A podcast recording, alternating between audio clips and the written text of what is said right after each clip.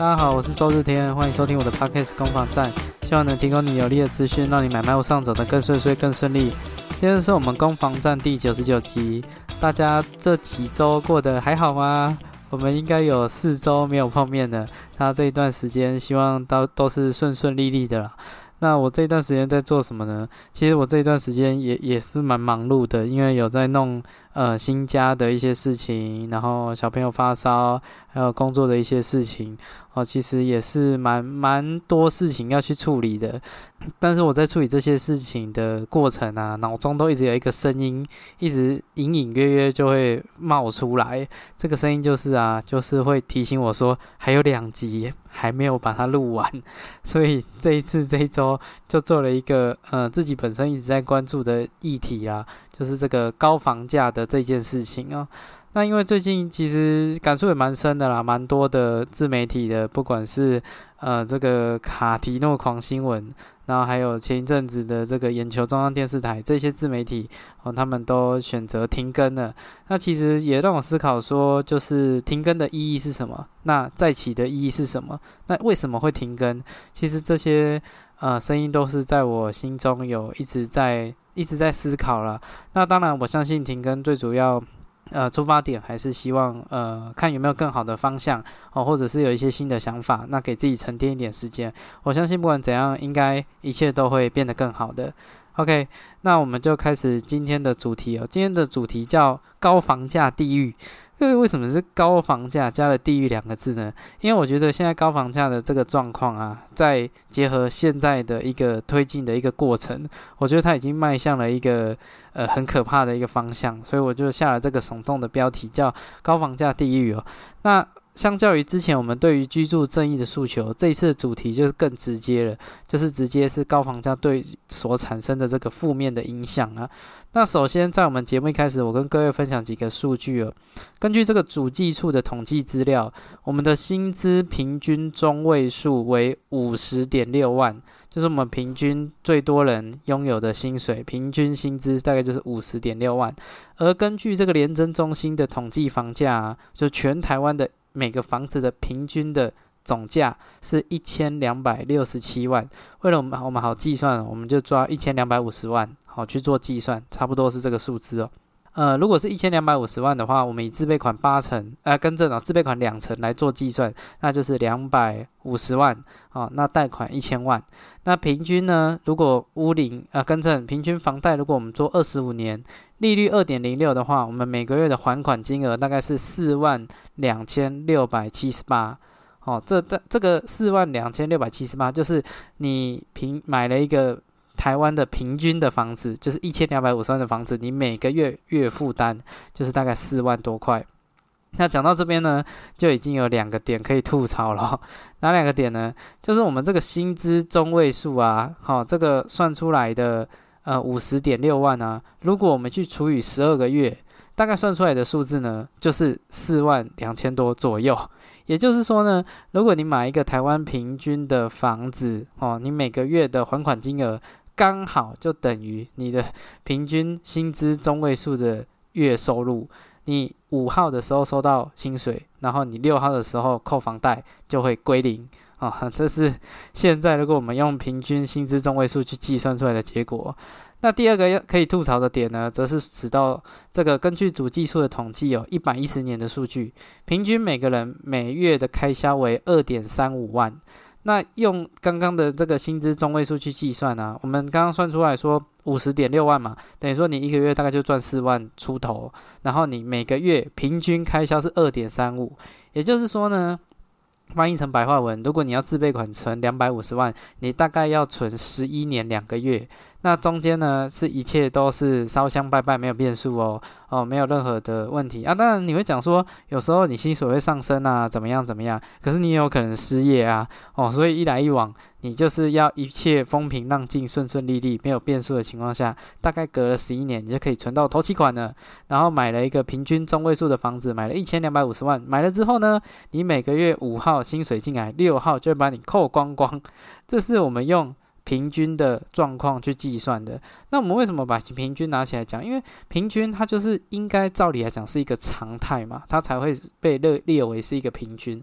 可是这是我们现在平均的一个结果，常态的一个结果，叫你要存十一年，然后中间顺顺利利，然后每个月的收入都会全部被拿去缴房贷。好，然后还要再缴二十五年，而且中间我都还没有参变数哦，包括说升息没有，好，包括说呃这个这个失业也没有特别都把它抓进去，就就正常，就是一个正常的状况。以我在的新北市的区域来说，你在新北市一千两百五十万，大概就是两房车哦，差不多这样子，哦，所以你后续要接长辈、生小孩。大概都没有办法去应应哈，好，那所以这个是在我们在讲这个高房价地域的时候，先把这个数据啊跟各位去去做一个分享哦。也就是说，你如果想要这样子的情况下要翻身，要达到一个理想的状态，其实难度是很高的。那我以下还会再讲三件事情，会让这个。难度啊，还会有一个质变，就是让它难度难度不是翻倍，是质变哦，变得超级难。那这三个事情也是我认为这个高房价为什么没办法变动的一个原因哦。那首先第一点，哦，第一点，这是台湾的一个状况，就是应该说华人的一个文化，就是华人很喜欢买房子。非常喜欢买房子，我们的长辈动不动就会问说：“你有没有买房子啊？谁谁家又又小孩又买房子啦？啊，爸爸妈妈要不要帮你买房子啊？或什么什么之类的。”那在这个我们的长辈的认知里面啊，会觉得说，有了房子哦，人生大概就先圆满一半了。那我还看到那个在 D 卡版，就是台湾的呃年轻人很多在使用的一个平台 D 卡啊，那上面有一种声音啊，就是说呃我刚出社会，那我想买房子，可是房价涨得好快，我完全追不上，我怎么办？我可能两年存了五十万，可是这两年房价涨了两百万，哦，产生了一个年轻人的一个焦虑，就是我以后买不起房子怎么办？那这是非常特殊的状况，应该说在华人社会才会比较常见，我们很少听到说。说欧美人士哦，南美洲哦，或者是非洲，说呃，年轻人的梦想是啊，我以后如果有钱了，我买不起房子怎么办？没有，哦，很少见。但是华人哦，就有这种状况，这是比较特殊的。我觉得它是一个非常复杂的原因。除了刚刚讲的华人的历史背景以外，还有另外一块是这个这三十年来房地产的表现啊，大部分都是上扬的一个趋势。所以我们的长辈其实并没有并。并没有经历过房价下跌的那种状况，就算有，也只是短期的波段哦。哦，所以在他们的认知里面，其实房价呃，跟这了，房地产就是一个不败的神话，因为在他们的呃生命的年限里面，他们看到的轨迹是这样的，所以他他这样的观念也会往下去延伸，因为。大部分的父母都是希望子女好嘛，希望子女的状态会好一些，所以他们就有一个念头，就是买了房子就会比较好。我们的爸妈会这样想，也是很天经地义的事情。而且各位要知道，我们买房的这件事情，它不是只有在刚出社会或者是结婚。其实我们华人社会里面，在台湾的这个社会文化里面，你从你从大学可能会想买房子，因为好像看到很多人。很多这种买房子致富的经验，还有很多的书籍讲到说哦，我如何靠房地产翻身。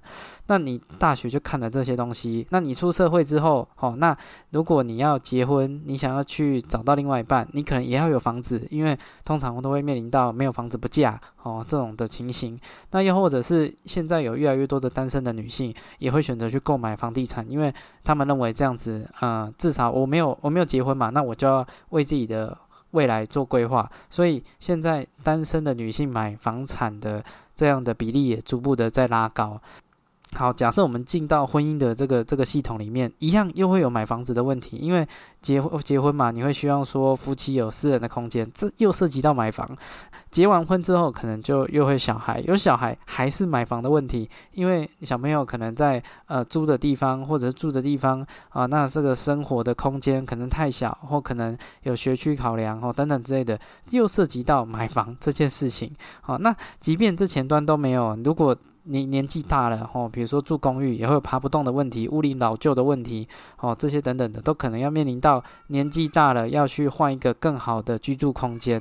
那甚至到了最后这个退休生活啊，也常常会有跟买房有相关哦，因为你退休总是要住在一个比较呃比较人生的最后一里路嘛，这也是也是会有一个自己希望的这种居住环境。所以买房的这件事情从进从在学校到最后一刻，他在我们台湾的文化里面都是息息相关，在每个环节都有被绑上。所以你不买房，能不能很很过着一个很惬意的人生？不好意思，在台湾的社会文化里面，它没有这么容易。所以我觉得光是这一点呢。哦，还有再加上哦，再加上一个很麻烦的地方是在于台湾的租赁制度哦，非常的不完善，而且对于租赁的人还有带着一些歧视，所以在这个情况下，你租房子，你租一辈子，四十岁租房子，五十岁租房子，六十岁租房子，你会面临到的是一种社会的压力，一种一种，我我觉得那是一种歧视啊，所以买房子就变成了是一种显学，有钱就是要买房子，好变成根深蒂固，这也是。赚得的这些薪资啊，或者是这种投资理财的获利啊，和资本所得，很容易就会流入房地产，因为就是有这样的文化在。那这是第一点。第二点呢，则是这个政府的这个居住政策的一个失能啊。那这个东西我就讲很多了，包括说，呃，之前有提论到的持有的税率太低啊，租赁市场的掌握不力啊，还有公有地的贱卖啊，不对，公有地的这个拍卖啊，好等等之类的。基本上你要靠着政府去解决高房价的问题是不太可能的。他你只能祈求说他不要达到这个推波助澜的成效就已经很了不起了。我们来回顾一下说政府最近近期的哦这些打房的措施。我们从最近的开始讲，平均地权条例，七月的时候通过，雷声大雨点小，现在还有人在谈吗？哦，没有。那我们再往前看，好，实价登录啊，房地合一税这个东西呢，房地合一税是有获利才课税，所以它算是一个合理的课税。哦，政府还因为这样子获得了很多的税收。那你说它这样子有没有造成房价下跌？有那么一小小一段震荡，是在政策公布以前，大家对于说这种混沌未知的政策会有什么结果不明确嘛？所以那时候。房价有稍微波动了一下下，就那么一下下，哦，一下下就没了。好，那我们再往前看囤房税，哦，囤房税这个议题之前，哦，也有做好几集跟各位分享了。囤房税就是课的税实在是太少了，我记得好像。好像一年多一千块吧，我忘记多少。反正那个囤房税的课的最后的结果是非常 ridiculous，就是真的没有什么达到会因为囤房，然后我课了这个税啊，我觉得压力好大，我赶快把房子拿出来租，或我们赶快把房子拿出来卖，没有，没办法达到这个成效。啊啊，在我们在看囤房税以前，还有这个奢侈税，哦，一百零二年、一百零三年那时候一个奢侈税，那那时候是造成的是这个价呃量缩价涨。好，那时候的状况是这样，所以我们来看啊，那这个是政府政策嘛？那当然，政府政策除了这一块以外，它还会去从银行端去着手。哦。那银行端着手最常见的就是所谓的金融管制嘛，信用管制。那通常就是把你的层数下修了，原本可以贷八成，就给你变成贷七成，然后去希望不要这么多的热钱涌入那个区域。可是问题来了，你这个贷款层数下降，常常是一个双面刃，因为。有时这这些很热的区域，它为什么热？就是因为呃投资客会去嘛。那除了投资客，还有自住客也会去。为什么？因为它就是适合首购的客群，所以在那个区域，就是投资客、自住客、换屋主，他们都会去，所以才会造成那个地方过热。那你现在又把这个层数给修正了，那就变成买的呃，就比看谁的口袋比较深啊。所以我才说信用管制它有时候是一个双面刃啊。就像最近还推出了这个青年安心成家好方案。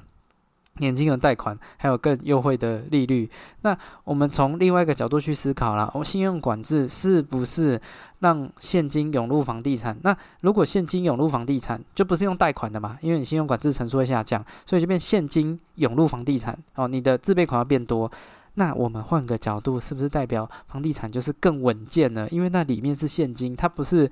贷款，它跟银行体系的这种崩盘是没有关联，那个就是一个人的现金直接改 c a n d l key，所以你说信用管制的结果是什么？当然达到了抑制了一些量，可是哦安全性比较高啊，所以然后它当然还有包括这个所谓的升息啊，升息也是呃大家最近也一直有提到的。问题是升息它是一个全面性的事情，它不会是我现在要让房价下跌，所以我要升息，这个逻辑是通不过的。基本上升息降息，这个是央行调控整个呃市场的水位要水要把它开大还是开小的一个调节的工具，它不是来抑制房价的。所以在这个情况下，不管是刚刚讲的政策，或者是银行端，还有这个这个央行，你要去期待政府来帮你打房，打到你买得下去，还是不期不待，没有伤害。你只能希望他不要给你什么解禁啊，还什么之类，然后还呃什么税下税金下修啊。其实这些政府政策大部分就是只有两个面向而已。第一个就是风险控管，它不要让房地产的泡沫太严重哦，它会有泡沫在，但是可以管控的情况下，它不会去把它戳破，就让它维持这个状况。好，那第二个就是政府要分一杯羹，包括说房地合一税，包括说税金上面的调整。其实房地产的税是一直房价上扬，房地产的税金当然也是跟着一直上扬啊。只是说这个情况下，到底是不是？呃，会房价可以下跌，然后让年轻人买得起房子，我觉得它没有什么关联性。各位，我认为啊，选举结束之后啊，我个人的观点是认为选举之后可能还会小小再拉一波，哦，这是我的看法。我我感受到的是这样，因为现在要选举前嘛，可能会有一些啊看起来是打房的一些措施，或者是抑制房价的一些措施，可是那些可能都是比较。为了选举去做考量的，选后了，选后结束，我想这个应该都会荡然无存了，这是我的看法。好，这是第二点。第三点，我觉得这是最残酷的，就是说这是整个全球国际局势的一个发展。什么意思呢？我跟各位分享几个数据哦。一九八零年以后啊，这个之前有跟各位分享过，就一九八零年以后，银行的这个放款从企业变成个人之后，那这整个的。呃，房地产的市场就开始产生一些变化，因为银行觉得我把钱去做房贷会比放款给企业来的更划算，因为我还有担保品嘛。那一九八零年这件事情开始慢慢的一直发展下去哦，变成了一个状况。我这边分享几个数据哦，美国 S M P 全国房地产指数，一九九零年到二零二三年期间呢，从原本的七十六点九。到现在的三百零四点六四，这三十三年内啊，大概涨了三倍。哦，这个是美国的数据哦，从一九九零年到二零二三年，印度哦，BIS 房价指数这个的数据是二零零九年到二零二三年，这十四年啊，大概涨了一倍哦，这是印度。西班牙 OECD 房价指数大概是两千年到二零二三年这二十三年的期间涨了一点五倍。欧元区的 OECD 房价指数。那是一九九一年到二零二三年，总共三十一年内涨了一点八一倍。墨西哥的房价指数，二零零五年到二零二三年，十八年呢，十八年过去涨了二点二三倍。好，俄罗斯最夸张，二零零一年好到现在十七年过去哦，嗯啊不对，二零零一年的数据是十七，现在二零二三年的数据是二四四点五七。哦，这二十二年过去啊，墨西哥的房价指数上涨超过十三倍。台湾呢的这个指数，我是抓台湾信义房价指数，二零零一年的三十五点九五，到二零二三年是一百四十七点一一，大概是二十二年来啊涨了三倍。好，这所有的数据里面，只有一个国家，它的数据的。呃，这个这个呈现的结果是，呃，是下滑的，就是日本。哈，日本一九九三年，日本的指数是 JREI 指数哦。那它一九九三年到二零二三年，大概是下滑了百分之四十，就只有日本是长这样。可是如果我们抓二十年呢？我们抓二十年，因为刚刚讲的这是四十，呃，这是三十年的统计。可是如果我们抓二十年去抓去算，就是二零零三到二零二三，哦，也是上涨的一个趋势哦。那有些人会讲说，哇，德国啊，好像他们听说这个房地产的这个调控的机制做得很好，所以他们的房价比较稳定。哎，各位，我查了一下，好像也还好。从一九八零年，哦，到二零二三年。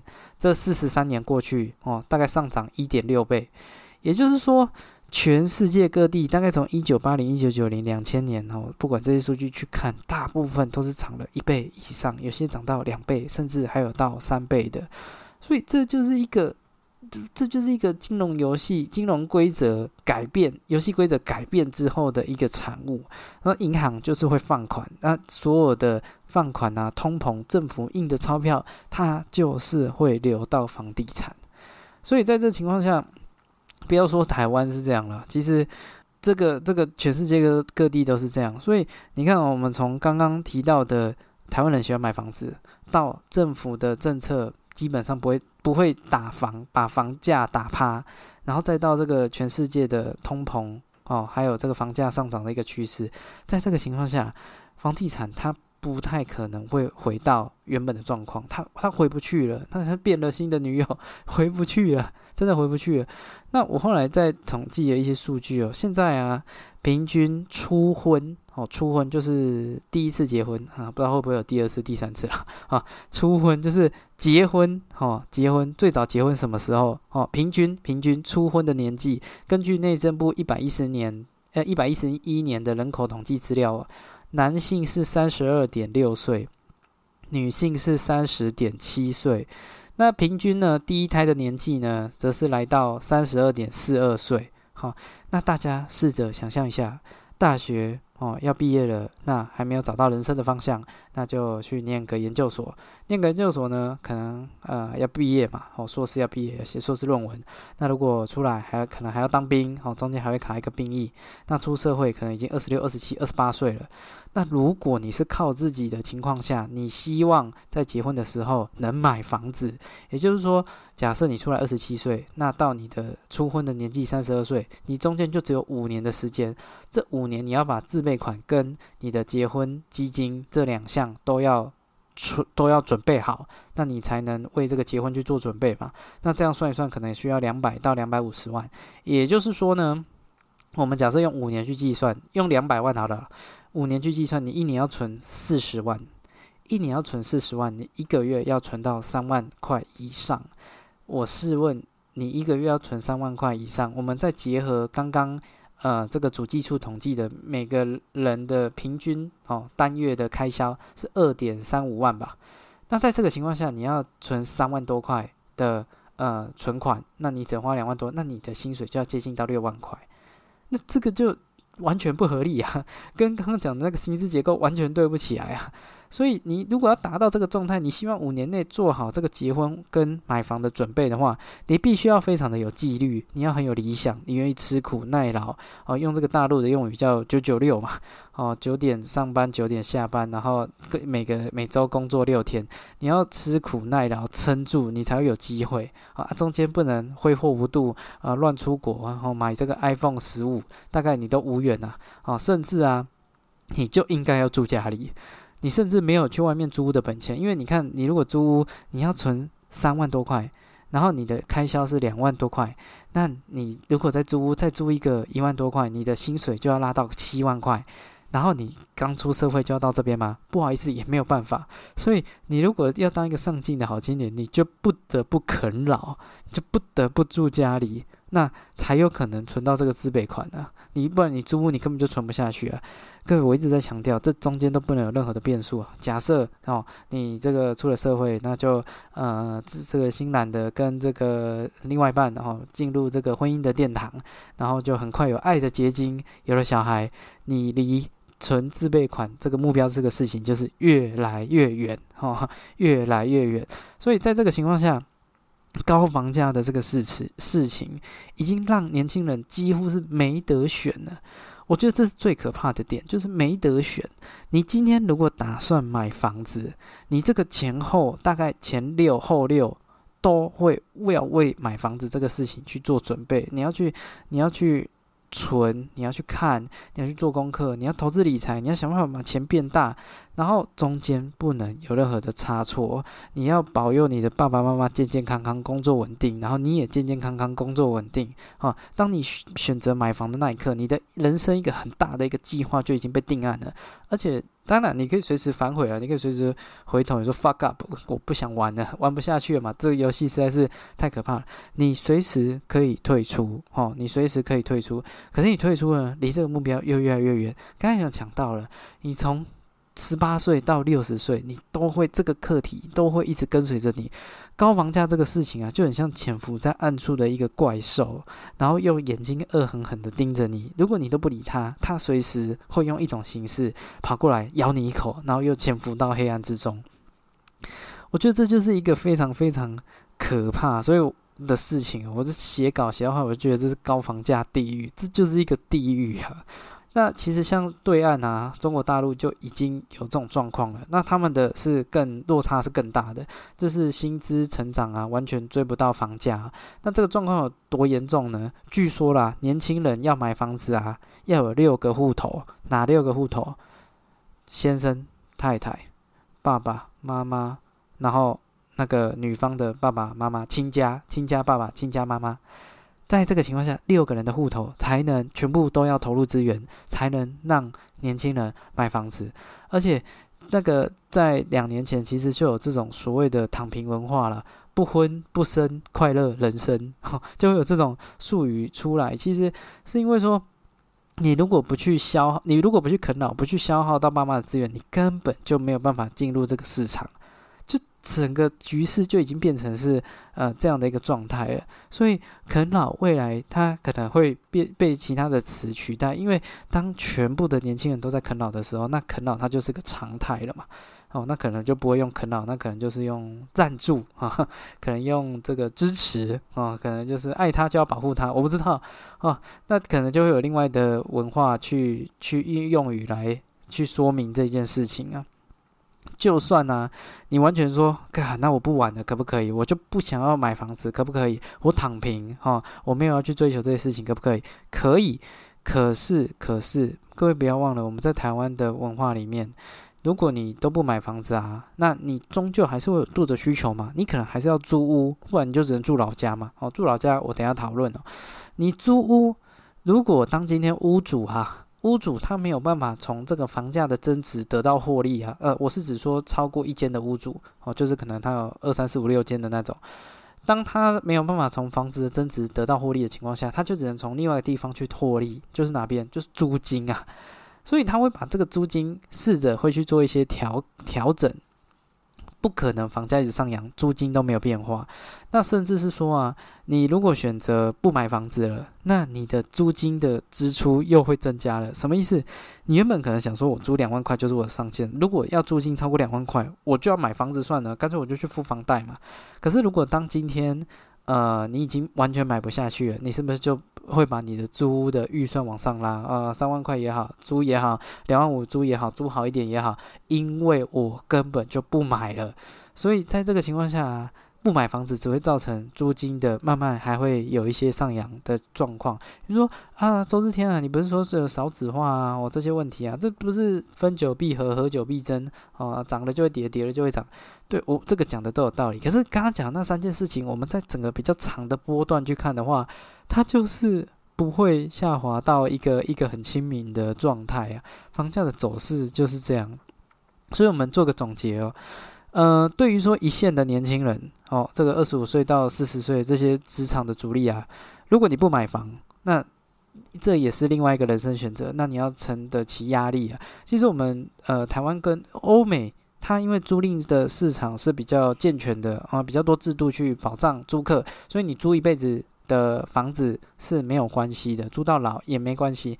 可是 台湾就没有这种文化，你不可能当一个这个 hippie 这样哦，或者是你要住在深山里面，这个都不是一个常态啊。没有这种选择，这种生活方式的选择。如果呃我的小孩说啊，我要浪迹天涯，我要睡庙宇，我要睡路口啊什么，我要睡大汉桥下，那这些都不是乐见的。所以如果你要买房子哦，对于一线的年轻人，你。要买房子，你就是只能咬紧牙关跟他尬到底，想尽办法。那如果你不买房子，那你就欣然接受这样的状态，走另外一种不同的这个这个人生模式。这是对于说现在这个一线的职场主力。那对于说各位的爸爸妈妈呢，哦，你也会面临到这样的问题，有能力那就要选择要不要帮嘛，哦，有能力不见得要帮啊，你也可以看就是请小朋友自己想办法嘛，对吧？你是最后一道底线也可以啊，那你帮了怕小朋友废掉。啊，如果你没帮，又怕小朋友歪掉啊，所以这个就是有能力帮的情况下，也不见得这个课题就比较简单。那如果没能力帮呢，也不是说这样就比较好过，你还会有一种负罪感，知道吗？如果当你的小朋友跟你讲说：“爸爸妈妈，我要结婚了，我要生小孩了，我要买房子了，啊，可不可以赞助我一点？”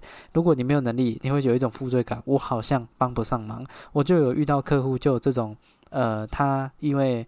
就是存款有限嘛，他没办法帮小朋友买更好的房子，然后觉得很内疚。我有看过这种的，所以这是呃爸爸妈妈会面临到的课题。那我们再往下讲哦，阿公阿妈，阿公阿妈人生都已经走到这个最后一里路了，应该没有他们的事情吧？好像也不是这样子的。如果有房子的话，看起来很幸运嘛，因为毕竟社会到高房价，这些房子可能价格都已经增值很多了。可是试着想象一下，这个房价它还是会随着屋龄的成长，会有一个折旧的一个平衡的状态。也就是说，翻译成白话文的意思就是，如果今天台北市一个公寓买两百万，哦，那一个电梯大楼买三百万，然后我们四十年过去了。那那个电梯可能变成三千四百万，可是公寓只有变成一千五百万，那个最后折旧的一个状况还是会反映在房价上面，所以就常常会看到台北市就一个状况，就是呃小朋友都已经移民到国外了，然后就这个凋零的阿公阿妈吼，然后就抱着一个房子，然后直到人生的最后一刻发生这样，我觉得这也是一个很悲伤的事情啊。那当然，这是有房子才会去思考嘛。有房子还要思考说啊，继承啊，小朋友会不会不公平啊？哦，怎么分这样？还有这些事情要困扰。如果你没有这些呃，没有房子，那就不用困扰啦。哦，你就想说这个生前哦，如果没有买房子，跟到这个房地产的增值，那看你死后 能不能跟到这个灵骨塔的增值啊？是不是能早一点买个塔位？那至少确保最后还有地方可以住啊。也许这是阿公阿妈要去思考的事情啊。那我们这个是都往上讲啊，我们今天往下讲。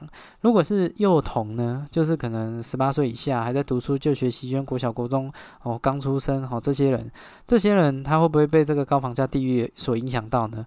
我觉得这些人算是呃最幸运，也是最不幸的。什么意思？他还有选择嘛？他可以选择生活方式，他可以选择不买房的生活方式。也许到时候那个风气会改变，它有无限的可能。这就是呃小朋友的一个一个机会嘛，哦，有无限可能。但是最不幸的也是说，刚刚讲的那三个大面向，房价这个事情是。永远都是慢慢会上扬的，只能说也许会有些变化，职场环境的改变，或者是怎么样，比较富裕或负担得起，那是另外一种可能性了。那所以我才会说，他们同时是最幸运，同时也是最不幸的。那我最后要讲，我认为高房价地狱里面最不幸的一群人，这群人是什么人？这群人就是精子跟卵子，什么意思？就是未出生的这些人，他是高房价地狱里面。最大最大的一个受害者，为什么？因为如果当我们年当一个年轻人他决定要买房子，要进入这个高房价地狱的这个状况的时候，那他就会要去储蓄嘛，那他的结婚计划就会往后推，因为结婚也要花钱啊。好，那我为了要存钱，或者是我为了要结婚，哦，我种种种这些高房价都会推挤到结婚的成本，还会推挤到结婚的时间点。简单来讲，就是高房价嘛，会造成晚婚的状态。晚婚，那可能到时候就会远越来越离那个适合生育的年纪越来越远，所以高房价就会直接产生少子化。我们可以试着想象一下，这个天堂啊，有一个那个投胎列车。哦，开开开开开，嗯，开到站了这样，然后天使在那边招招手说：“哎，大家赶快上车哦，赶快上车哦。”然后结果就说：“哎，不好意思，这次只能上车五个人，因为现在高房价太高了，没有人要生了，所以现在要投胎越来越难了。好，直接做这个管制哦，就是你根本就上不了车，根本投不了胎啊，根本就没有人要生小孩了。因为我今天光是要买一个房子，已经消耗我所有、所有、所有的能量了。”那在这个情况下，我怎么还会有精力或者是呃资源去生小孩呢？所以这是我觉得做到这边最感伤的一件事情啊！你要跳脱，当然有很多的年轻人现阶段他想要跳脱这个高房价地狱的这种恶性的轮回，那他的做法是什么？各位知道吗？最近年轻人这个做投资理财、买股票的比例越来越高了，它其实就在反映这件事情。因为你要翻身，就要有其他的方式，只靠薪水已经注定翻不了身了。所以，这是我对于这个高房价地狱这一集这样做完的心得。年轻人想办法的，他很痛苦哦，他很努力，他在找一个机会可以。呃，让他有足够的存款，哈，去跳脱这个轮回。他很痛苦，可是不努力的他可能也很痛苦。他没有在，他已经不想玩的参与这个游戏的，他是等继承，等继承没有比较好过。我查过了，等继承现在啊，大家年纪啊也都呃随着这个医疗的水平上升嘛，所以我们的这个死亡的年纪也一直在往后推。我如果要去等着继承我爸妈的房子，可能我五六十岁我才能继承到。那到时候那个房子可能屋龄已经七八十年了，那我就继承到一个很这很老的房子啊，也许可以住，但是那可能也不适合我。那是不是我最后五六十岁想住的地方？老实讲也不一定。所以你说等继承吗？那也不是一个上策啊。所以这个事情他会用各种形式，我还是觉觉得他就是一个。一个怪兽伺机而动，用某种形式去伤害这些因为高房价所苦的人们呢？哦，这大概就是我做完的这一集的一个感触了。听起来很绝望哦，但是，嗯，就是从绝望中找希望嘛，对啊？所以是不是要早点买？我不知道。但是长的时间轴来看，哪怕啦，你今天买在郊区也没有关系。有一个房子，嗯，现在可能很痛苦，但我相信未来会会好一点的。会好一点的，这大概是我的结论。那也谢谢你收听到节目的最后，那也祝你有愉快的一天啊！虽然这次题目有点沉重，但是我还是希望各位都是买房买的顺顺利利，那卖房子都卖在高点，开开心心。OK，祝你有愉快的一天。我是周日天，喜欢这个节目或这节内容，再帮我分享哦。那订阅也可以，出币按赞，我会很开心。谢谢你，祝你有愉快的一天。我是周日天，拜拜。